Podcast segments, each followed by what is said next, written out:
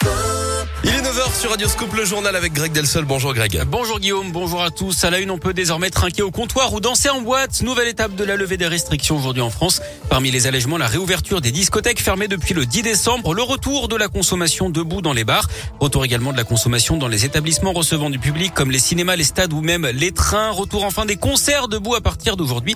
Ce matin, Olivier Véran dit que le port du masque pourrait être abandonné en intérieur à la mi-mars dans les transports en commun et dans les entreprises. Idem pour les enfants en de classe si la situation sanitaire continue de s'améliorer.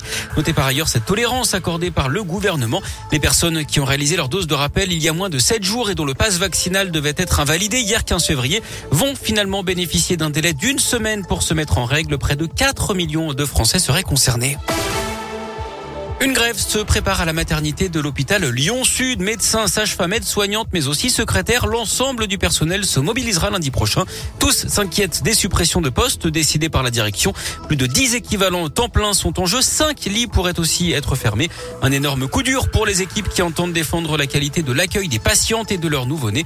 Selon leurs informations, la direction a pris cette décision en raison du nombre de naissances jugées insuffisant. 2000 chaque année en dessous des 2500 naissances attendues.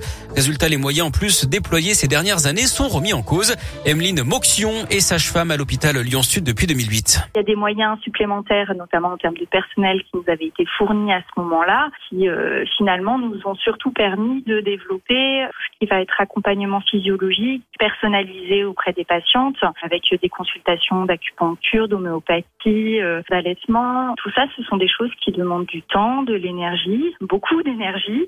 Et euh, puisque nous n'atteignons pas les objectifs fixés en plus dans un contexte où il y a une baisse de la natalité, hein, ne l'oublions pas, la direction euh, tend vers le choix de réduire le personnel, qui va à l'encontre de tout ce qu'on a mis en place euh, pour une bonne qualité de soins auprès des couples mères-enfants, pour garantir leur sécurité. Les équipes espèrent pouvoir échanger avec la direction pour se faire entendre. Les hospices civils de Lyon assurent que les soins ne sont pas diminués.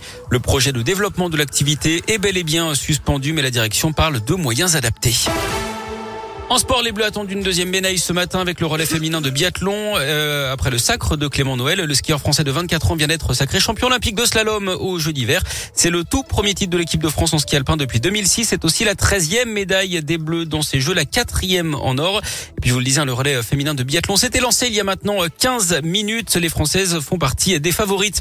En basket, huitième de finale de Coupe de France pour l'Asvel. Ce soir, les Villeurbanais affrontent Vichy Clermont, club de Pro B. En foot, le PSG a pris une option sur les quarts de finale de la Ligue des Champions. Victoire des Parisiens 1-0 hier face au Real Madrid sur un but de Kylian Mbappé en toute fin de rencontre. Et puis ce soir, c'est le coup d'envoi de la 13e édition de Top Chef, l'une des émissions de cuisine les plus suivies en France avec du changement côté jury. Glenn Viel, triplement étoilé, remplace Michel Saran. Mmh. Toujours 15 candidats, deux ont été formés à Lyon, Louise Bourra et Lucie Berthier Jean Barra. Cette dernière est passée par l'Institut Paul Bocuse après un master en commerce international. Top Chef, c'est ce soir à partir de 21h10 sur M6.